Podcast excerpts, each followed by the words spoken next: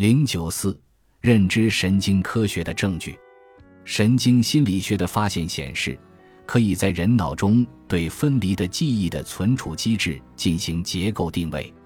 这方面早期的研究几乎与著名的彼得森夫妇的心理学实验同时出现，但他们针对的是经受过某些身体创伤或者大脑损伤的临床病患。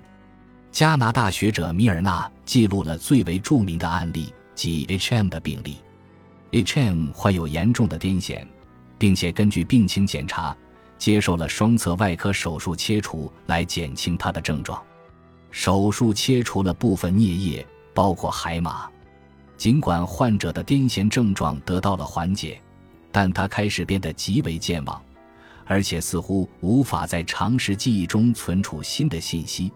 然而其短时记忆却丝毫未损。他在手术前形成的记忆保持完整，甚至于在标准智力测验中也表现得不错。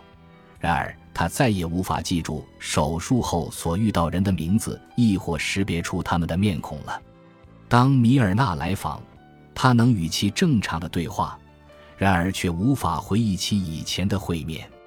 H.M. 的短时记忆似乎也保持完整，但他却无法形成新的常识记忆。这导致了其常识记忆无法随心发生的事情得到更新。他一直认为自己是二十七岁，并且身处一九五七年。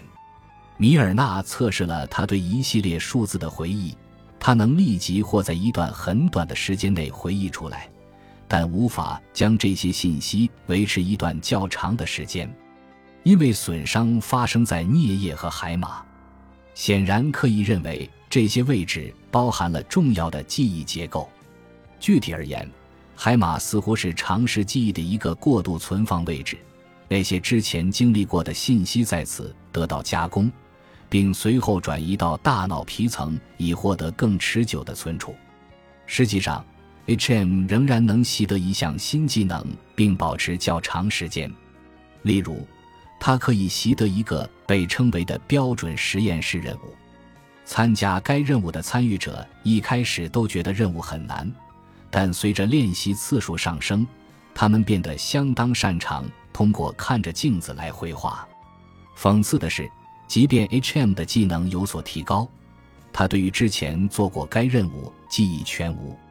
这是一个令人震惊的发现，并改变了短时记忆和长时记忆理论形成的方式。像 H.M. 这样。有颞叶损伤的病人能习得包括感知、运动技能在内的内隐任务，但无法将其他类型的信息转移到长时记忆。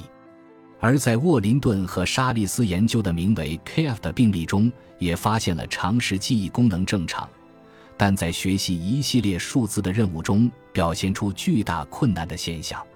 这意味着患者的短时记忆出了问题，这也是一项重要的发现。因为它反映了一种被称为双重分离的现象。双重分离反映为存在两个分离的过程，本例中即是短时记忆和长时记忆。在 H.M. 的案例中，我们看到损伤影响了长时记忆而非短时记忆。然而，仅仅如此还不足以说明短时记忆和长时记忆就是两个分离的加工过程。